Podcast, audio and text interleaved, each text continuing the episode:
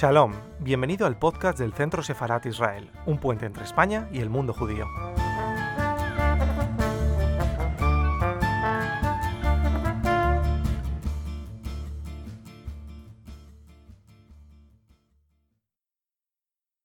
Es eh, un eh, orgullo tener hoy aquí eh, a un escritor de la talla de Vicente Molina Fox y más para hablar de un director de cine de la talla de Stanley Kubrick. Eh, como ya todos ustedes sabrán, el motivo de que hoy el señor Molina Fox nos acompañe en Centro Separat es porque, eh, además de escribir un libro eh, homónimo al, más bien nuestra conferencia es homónima a su libro, eh, Kubrick en casa, eh, ha traducido eh, y adaptado a nuestro idioma muchos de los guiones de, de Stanley Kubrick y, y algunos de ellos de sus obras más importantes, ¿no? Y ya no solo más importantes para la filmografía de Kubrick, sino también para la historia del cine. Eh, por tanto, eh, estamos muy contentos de poder eh, tener esta, esta conferencia de aquí, que ya saben que además este mismo mes hemos proyectado una de las primeras películas de Stanley Kubrick, Killer Kiss, eh, dentro del ciclo de grandes directores de cine judíos, que continuaremos, ya les adelanto, el mes que viene con Steven Spielberg, concretamente el 3 de marzo. Eh, por tanto, voy a hacer la palabra al señor Molina Fox, les agradezco a todos ustedes. Eh, estamos grabando, además, eh, gracias a los compañeros, de, la, la, conferencia de hoy, así que también dispondremos del audio para que puedan eh, escucharla y transmitírsela a quien ustedes sepan. Así que muchas gracias de nuevo y muchas gracias sobre todo, por tu participación. Bueno, buenas tardes y gracias por estar aquí y por esta invitación para hablar de, de Kubrick. Yo mmm, he comprobado en estos últimos meses algo que ya sabía, pero lo he comprobado de manera, de manera fehaciente, ¿no? Y es que Kubrick, mmm, al margen de los méritos que yo pueda tener en este libro, que trata de ser un retrato de él y, y, de su manera de trabajar en lo que sobre todo a mí concierne, Kubrick es un personaje, es un director que despierta eh, adhesiones, también algún odio, todo hay que decirlo, pero adhesiones realmente eh, casi, casi religiosas. Es decir, hay una cofradía kubrickiana que yo he conocido más de lo que la conocía antes, en estos meses, como digo, y que, mmm, que es, agradable porque, bueno, hay, hay, hay religiones eh, y hay maneras de ser religioso fanáticas, como sabemos. Aquí el, el fanático es, eh, está cortado, es un fan, es un fan de Kubrick, son fans de la, del cine de Kubrick y de la personalidad de Kubrick yo en esta charla querría hablar, en primer lugar, cómo, de cómo tuve acceso a esta, a esta colaboración, hablar un poco de la mismo, del mismo trabajo que me llevó a, a, conocer un poco a Kubrick y durante 20 años estar en contacto laboral y a veces personal, eh, haciendo hincapié en dos puntos finales que serían, por un lado, uno que a mí como escritor me concierne, yo creo que a ustedes también eh, en la medida en que nos interesa el cine, pero también nos interesa la literatura, eh, hablar de la, de la literatura, la relación de la literatura en Kubrick, o con la literatura en Kubrick, y luego eh, hablar también un poco de algo que no se ha hablado mucho, pero que es una faceta inexcusable, yo creo, que es el, judaísmo de Kubrick, ¿no? la relación de Kubrick con el judaísmo. Yo entré en contacto con Kubrick de manera casual, eh, es decir, eh, de manera indirecta, cuando se iba a estrenar en España La Naranja Mecánica en una versión autorizada, digámoslo así, por Kubrick, es decir, no la versión... Eh, que se había estrenado un poco um, bajo, casi clandestinamente, durante el franquismo aún, ¿no? en los últimos tiempos del franquismo, y que por razones de censura se había limitado a, a, proyectarse en cines de arte y ensayo, que entonces eran muy pocos y en muy pocas ciudades. Esa película tuvo un relativo éxito y cuando murió el dictador eh, eh, hubo una posibilidad para la película de tener una distribución comercial que se adivinaba buena, porque Kubrick, una de las características eh, de sus exigencias eh, de calidad y de arte eh, tenían que ver con el hecho de que las tenía y eran caras para los productores, pero él luego obtenía grandes sumas en la taquilla y los productores callaban y aceptaban. Entonces, mm, esta versión de La Naranja Mecánica le llegó a un director que ya había traducido, que ya había, perdón, hecho el doblaje de una película anterior en la que yo no intervine, Barry Lyndon, que es la primera vez que Kubrick tuvo la posibilidad de exigir a la producción, a los productores, que era la Warner Brothers de Hollywood, mm, un doblaje para los países donde se dobla las películas, como España, que él mismo pudiera controlar, eligiendo al director que haría el trabajo dramático no con dobladores profesionales, sino con actores elegidos por Kubrick y que el director elegido dirigiría en el doblaje. Ese director en Barry Lyndon ya eh, fue Carlos Saura, que era un director que él admiraba. Carlos Saura hizo trabajo, Barry Lyndon, la versión que anda por ahí, eh, si, bueno, si no la han cambiado, porque por desgracia ha habido últimamente cambios en estas películas que Kubrick con tanto esmero se encargó de que estuvieran traducidas y dobladas por los elegidos por él. Pero bueno, eso es un capítulo aparte. Eh, hizo ese trabajo en Barry Lyndon, donde había actores conocidos como José Luis López Vázquez, por ejemplo, haciendo en este caso el narrador, y otros actores conocidos para los papeles distintos. José Luis Gómez era, era la voz del protagonista de Barry Lyndon. Ahí yo eh, me hubiera gustado hacerlo, pero ahí no llegué yo. Eh, yo entro más tarde, cuando se recupera tardíamente una película anterior a Barry Lyndon, que era esta que les digo, La Naranja Mecánica, donde además la dificultad del diálogo, es decir, de los diálogos, eh, que procede de la novela de Anthony Burgess, que adapta a Kubrick, es especial porque si ustedes la han visto, pues recordarán que se habla en una especie de idioma inventado, el Natsat, como lo llamó el novelista, y que Kubrick respetó. Ese Natsat hay que inventárselo en cada lengua, un equivalente fonético y con un sentido, un cierto sentido, y cuando a Saura le, llevó, le llegó una versión de, esa de, de, esos diálogos, eh, más, que él, su pareja de entonces, que era la actriz Geraldine Chaplin, que sabía muy bien inglés, claro, por ser de allí, pues eh, dijo esto, este guion no tiene mucho sentido, y bueno, ahí aparecí yo porque yo vivía entonces en Inglaterra y Kubrick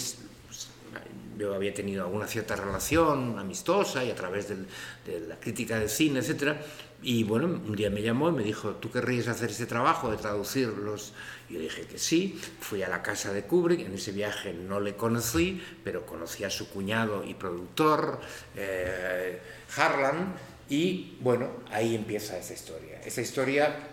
continúa 20 años, hasta la muerte de Kubrick, eh, haciendo los diálogos de La Naranja Mecánica, El Resplandor, Senderos de Gloria, que es una película antigua que él rescata para este mismo tratamiento, digamos, de calidad. Después hice La Chaqueta Metálica y finalmente Ice White Chat, que naturalmente tanto yo como el propio Kubrick querían que no se llamara así. Kubrick quería que se llamara en, en otros países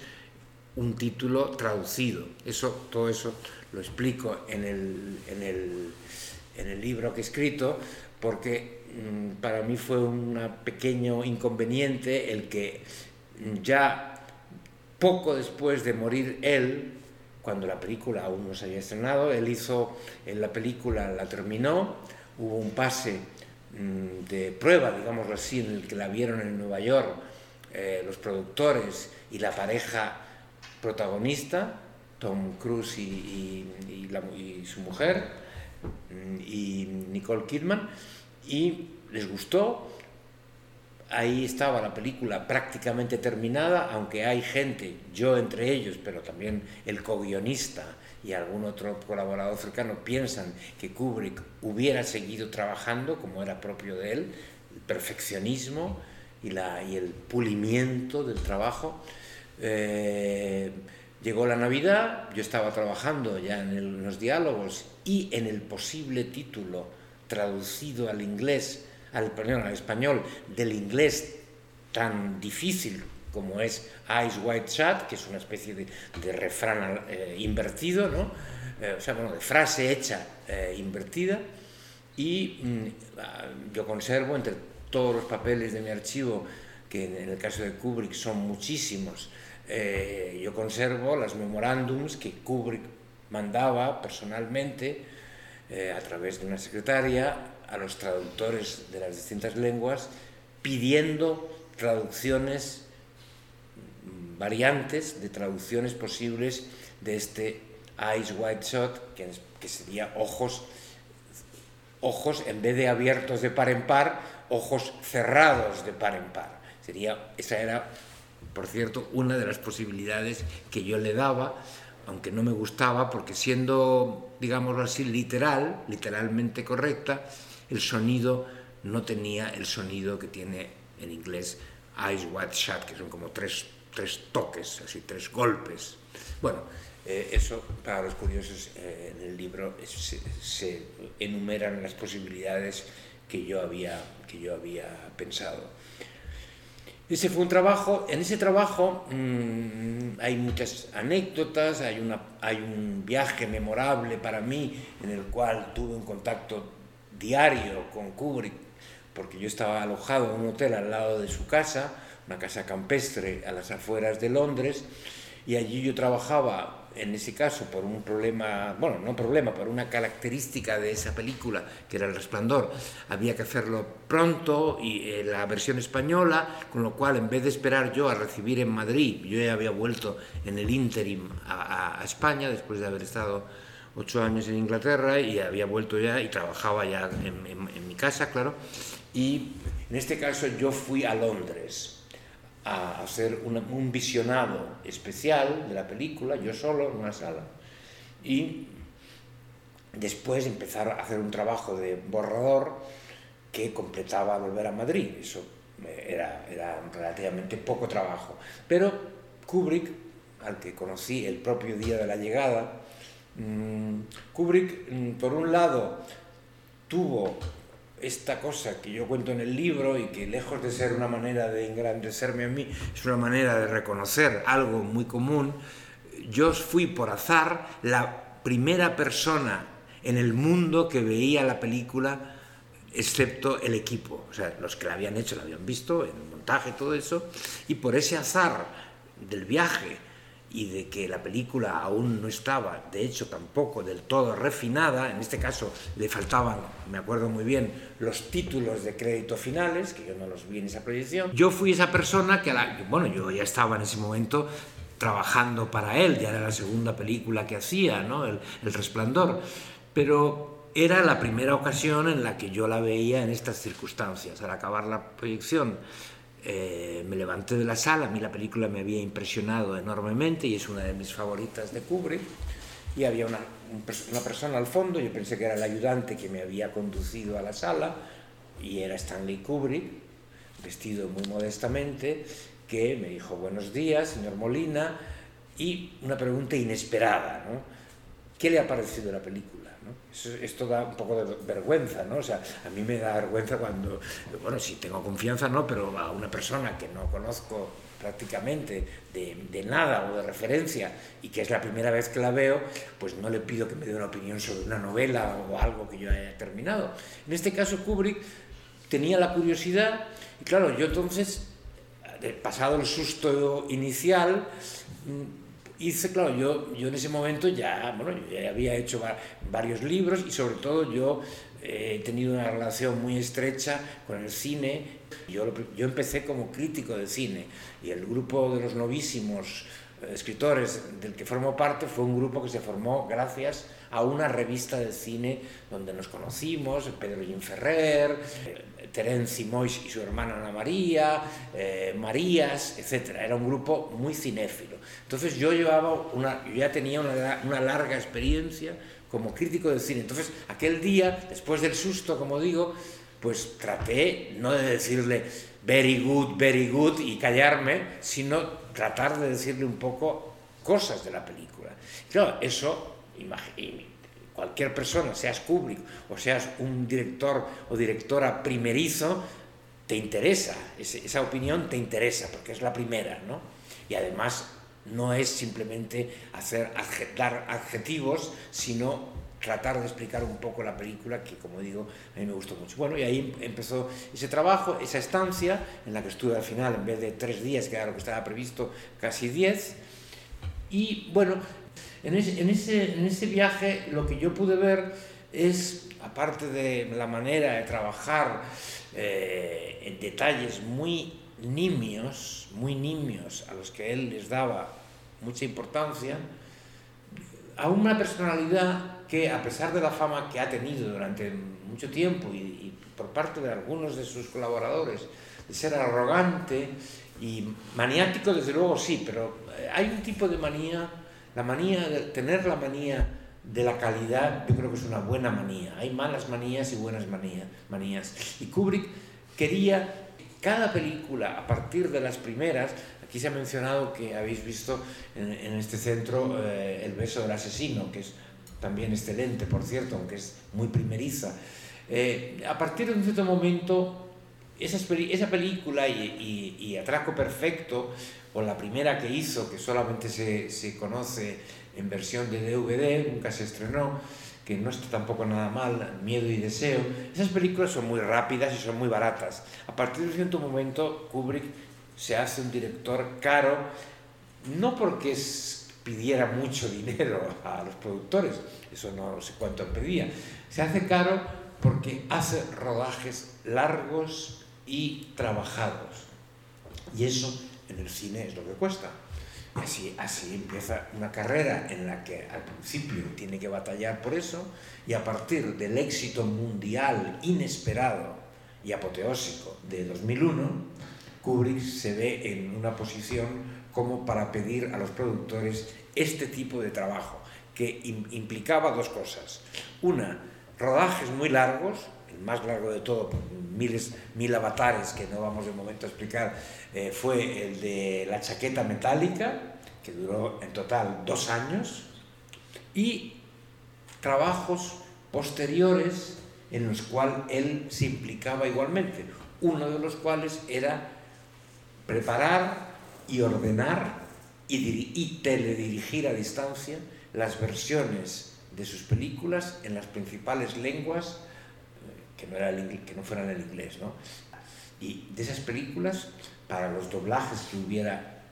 respectivos, Kubrick no solamente hacía la labor de selección del director de doblaje, que en el caso español fue Saura en varias ocasiones y en dos ocasiones en que él no podía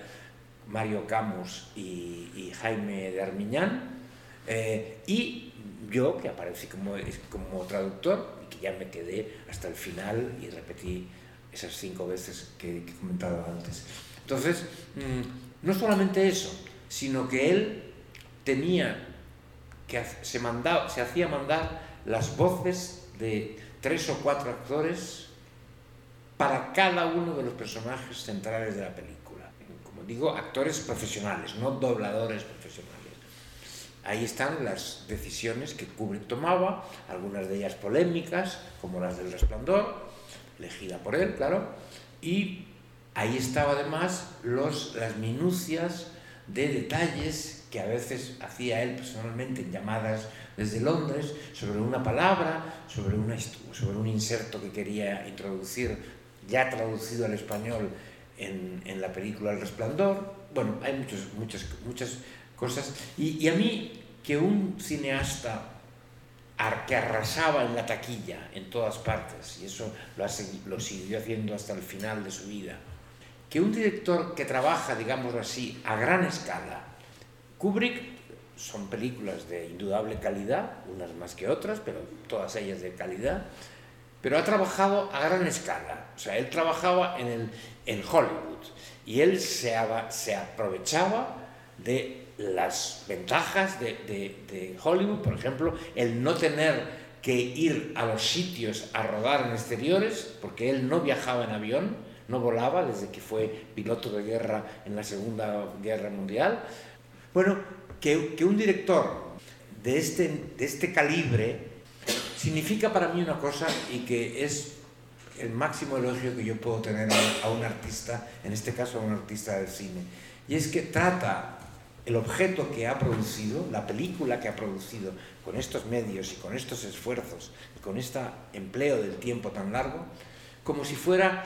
un libro de poemas que quiere que llegue a cada espectador con el cuidado, sin errores, sin erratas, sin manchas, con la letra adecuada, con la letra para que se pueda leer bien. Kubrick, hay otra de las leyendas, que esa probablemente sea cierta, y es que pedía en cada estreno de cada película, de esta última fase de su carrera, que es muy larga, más de 20 años, pedía que le dijeran las características de las salas donde se estrenaban las películas, para ver si cumplían con los requisitos que, de calidad, la proyección, las butacas, el estado de la pantalla. Esto es, este es Kubrick, el artista grande y al mismo tiempo minucioso, casi artesanal, una mezcla de coloso y artesano, de lo pequeño, y con un, y con un digamos, con un respeto enorme y con un interés enorme por la literatura. Es un director absolutamente cinematográfico, es decir, no es un director literario, como se puede decir de otros grandes directores de la historia del cine, no es un director literario, es un director creador de imágenes que tenía un enorme interés y curiosidad por la literatura. Y de hecho, la mayor parte de sus películas no solamente tienen, eso es frecuente en el cine americano, la base de una novela, como lo tienen las de Kubrick, sino en el caso de Kubrick, escritores como guionistas. Ese es un tema que podemos luego hablar, yo no quiero extenderme demasiado respecto al horario. Eh, hay, hay novelas extraordinarias que él ha adaptado, de las cuales una de las más famosas es sin duda Lolita de Nabokov, ¿no? y no solamente adaptaba Lolita o, Barry Lyndon, que es un clásico, la novela de Thackeray, ¿no? No solamente estas novelas de calidad llevadas por él, sino en casi todas ellas trabajando con escritores que fueran guionistas para él. En el caso de La Lolita de Kubrick, mm, además se da la circunstancia de que ahí no interviene Kubrick en el guion, el guion él se lo ofrece al propio Nabokov, al que le divierte la idea de hacer un guion de cine, como una extravagancia, y lo hace, y yo creo que lo hace muy bien, y luego es además uno de los escritores, de los pocos escritores que hay, que al acabar la adaptación de una novela suya dicen estar contentos, porque lo normal es que los escritores abominen de las películas, las cobran, pero luego abominan, ¿no? Entonces, mm, no solamente la, cobra, eh, eh, eh, Nabokov tuvo la, digamos así, la elegancia de hacer el trabajo, bien hecho en mi opinión, y en la de Kubrick sin duda, que lo, que lo filmó así, y luego hablar bien de Kubrick, a pesar de que naturalmente la película se toma libertades. Bueno, el respeto y el interés por la literatura. De, de esas ocho días o nueve que yo tuve la ocasión de, de, de ver y conversar, a veces largo rato, entre un, una sesión de trabajo y un, un pequeño almuerzo con un sándwich muy modesto ahí en la cocina de la casa donde él vivía, eh, una de las cosas que me quedó claro es que, por ejemplo, aparte de ser una persona receptiva y curiosa, él no quería hablar de él mismo. Ya se él ya suponía que tú sabías cosas de, de, su carrera y de su vida. Él quería hablar, en mi caso, por ejemplo, de España, de la situación en España, cuando estábamos en la transición, que es uno, el momento en el que yo llego allí, eh, de los directores de cine español, de la guerra civil española, sobre la que él habría querido hacer una película, aunque en la entrevista larga que, que, me concedió y que está eh, publicada como apéndice del libro, él lo dice, él creía que la película de la, de la, Guerra Civil Española la tendría que, que hacer un español, ¿no? Eh, bueno, yo creo que se podría hacer un español, de hecho, poco después, años después, la hizo, hizo una película, un inglés, Ken Loach, eh, eh, y bueno, y ahora también las, y los españoles también las han hecho, evidentemente, ¿no? Eh, tanto de una manera realista como de una manera metafórica, como, la, como es, por ejemplo, una película de Saura, La Casa, ¿no? Bueno, él, él, era una persona curiosa, pero sobre, y una persona muy leída, una persona muy leída, es decir, eh, no solo leía aquellos libros como hacen otros directores y lo confiesan, no solo leen las novelas que les parece que pueden ser filmables, ¿no? Eh, no, eh, Kubrick era un lector, era un lector de literatura tenía una, buena, una muy buena biblioteca y, y le gustaba hablar de literatura. Entonces, bueno, eso naturalmente a mí me, me impresionó y, y, fue también motivo de muchas eh, eh, conversaciones y era, digamos así, lo que yo entendía que le llevaba a poner tanto cuidado en la palabra. Y eso se nota no solamente en la elección de grandes actores, de, de, bellas, de bellas voces y bellas dicciones, muy, muy importantes, incluso cuando la película, por ejemplo, como la chaqueta metálica, es solamente se dicen tacos, ¿no? durante una hora al menos, la primera parte, son los tacos militares brut, brutales, que, dice el, instructor a los soldados, a los reclutas que están aprendiendo eh, su oficio, sino cuando hay pues grandes actores, pues por ejemplo, o grandes roles como en Espartaco, eh, cuando habla Laurence Olivier, que da gusto verle haciendo de, del senador romano, o en otras películas eh, parecidas. ¿no? Entonces, eh, no solamente eso, sino también la, la, la fidelidad que él buscaba en, en, lenguas en las que no, que no conocía. yo querría querría terminar eh, esto ligándolo con la parte, digamos, de los contactos literarios, con una pregunta que es un poco la mmm, personalidad dentro de las facetas, de las facetas que todos tenemos en nuestra personalidad, la faceta religiosa, ¿no? Porque mmm, en un momento dado, uno de los libros, uno de los libros que se hicieron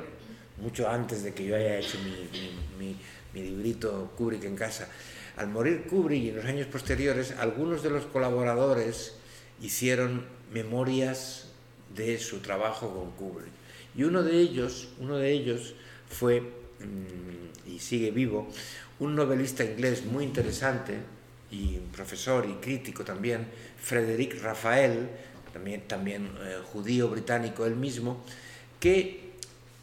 toca ese tema en un capítulo de esta memoria sobre Kubrick que él escribió hace ya años. Él sostiene la teoría de que Kubrick, bueno, la teoría o la evidencia más bien, porque es una evidencia, de que Kubrick, nacido de una familia judía, fue, como hay en todas las religiones, no solamente en la judía, fue un judío de nacimiento, criado en un ambiente judío, pero no practicante de la religión. Algo que, por lo visto, ya le venía de sus padres. Sus padres eran unos judíos europeos que se instalaron en Nueva York, vivían en un barrio muy judaico, el Bronx. Allí trabajaban en una, en una tienda, en una, tienda que, de productos variados que tenía el padre. Pero, por ejemplo, el padre, eh, Jacob Kubrick, Jacob, Jacob, Jacobo Kubrick, se, cambió el apellido bastante, el, el nombre, eh, y se puso Jack Kubrick, ¿no? Eh, y según cuenta Rafael de sus conversaciones con Kubrick, yo este tema religioso nunca lo hablé con él, no, no hubo ocasión o, no tuve curiosidad en ese aspecto. Eh, Rafael, Rafael, hablando con Kubrick, le, le dijo, sí, mis padres eh, eran judíos, eh, pero por ejemplo, mmm, yo no he hecho los ritos, no he cumplido con los ritos, ni, ni, iba, ni iba a la sinagoga, porque a mis padres tampoco yo les veía eh, ir a la sinagoga con la regularidad de otros amigos míos del colegio, etc. ¿no? Eh, es sin embargo muy curioso, y, y eso sí que es, eh, es muy curioso, por ejemplo, que a Kubrick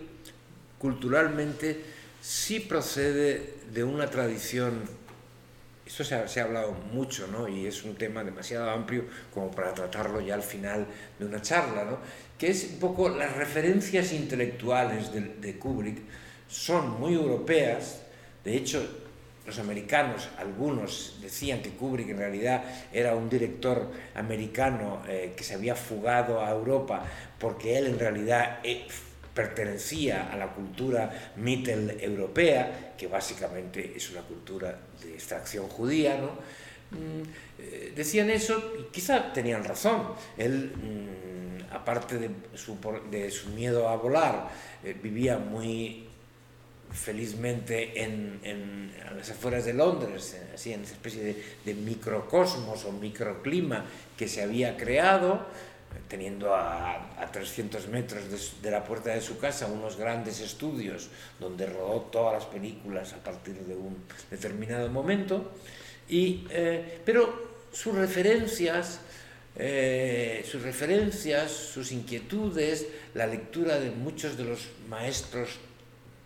mitteleuropeos mm, y sobre todo mm, dos factores que yo pongo como, como muestra. Uno, digámoslo así, su interés, ese es su interés que naturalmente mm, comparten miles o, millones de personas en el mundo de cualquier religión y de cualquier extracción, que es el interés por la obra de Freud. ¿no? Pero hay, hay, hay un freudianismo eh, en, en Kubrick muy interesante. Frederic Rafael eh, decía que las películas de Kubrick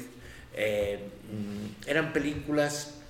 exentas de sentimentalismo, que en realidad eran películas, él lo generalizaba y probablemente tenga razón, eran películas en las que el amor, en el sentido más, digámoslo así, normal o convencional o usual para todos, eh, se entiende, sino que eran películas sobre el deseo, sobre el deseo y sobre la libido y, sobre, y con una presencia que en la última película, Eyes White Side, es muy clara, del mundo onírico. Y su película póstuma probablemente, sin, sin, duda, no habría sido póstuma si él hubiera seguido trabajando. Él estaba lleno de, de proyectos, algunos de los cuales eh, se hicieron. O sea, él tenía dos proyectos, uno que le regaló, aún en vida, aunque se hizo después, a Spielberg, que es inteligencia artificial, y sobre todo su famosísimo y yo creo que irrealizable proyecto sobre Napoleón. Pero bueno, ese era un proyecto muy avanzado de Kubrick, sobre el que él trabajaba lo dejaba y hacía una película, pasaban cuatro o cinco años, volvía a Napoleón, trabajaba un poco más. Este libro publicado por, por Taschen de, Napoleón es un libro riquísimo en, material, están bocetos de los decorados, eh, vestuario, partes del guion, o sea, había, no era una idea que él tuviera, no, no, era un desarrollo que nunca llegó a, buen puerto. Y, claro, y, otros más. Él quería hacer una novela de un, de un autor judío, una novela que trata sobre el holocausto, que hubiera sido interesante en él, eh, de Luis Begley, un americano, y bueno, y, hace I y muere. Pero claro, esta muerte convierte esta película aparte de otras resonancias que tiene freudianas, como por ejemplo el hecho de que naturalmente la, película está articulada en torno a dos sueños, sobre todo el que tiene el sueño, una especie de obsesión sueño ¿no? de, Nicole Kidman, de esta aventura que pudo tener y no tuvo, estando ya casada con, con Tom Cruise, con un con un hombre al que conoce, un militar al que conoce en un balneario, y luego que la última película, la última, perdón, la última palabra que se dice en la última película de Kubrick sea fuck, es decir, follar, que esa sea la última palabra que, del cine de Kubrick. Eso a mí me, me ha parecido sintomático. Pero luego hay otro, otro elemento, y con esto ya termino y les y paso si quieren ustedes hacer, a, responder lo que ustedes me pregunten. Eh, esa película es una novela que llevaba también muchos años queriendo hacer, como, como llevaba queriendo hacer Napoleón, que es la novela Relato de un sueño de Schnitzler, escritor judío, y para ese guion eh, llamó a Frederick Rafael, este hombre judío británico, y trabajan juntos. Eh, Rafael es un guionista, eh, aparte de novelista y profesor, como he dicho, es un guionista celebrado, ganó el Oscar, trabajó para Stanley Donen en unos guiones estupendos, era un hombre muy, muy sabio. Y bueno, ahí hay esa despedida del mundo de este hombre que nunca eh, fue a la sinagoga y que, y que su judaísmo maliciosamente comentado son opiniones. ¿no? Eh, a, mí, a, mí lo, a mí lo que me interesa es un poco mm, es, es esta coincidencia con interrogación de que la despedida del cine de este, de este no creyente o no practicante más bien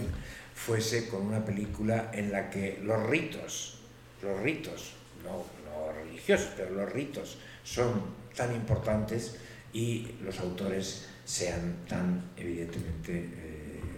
judíos. Nada más.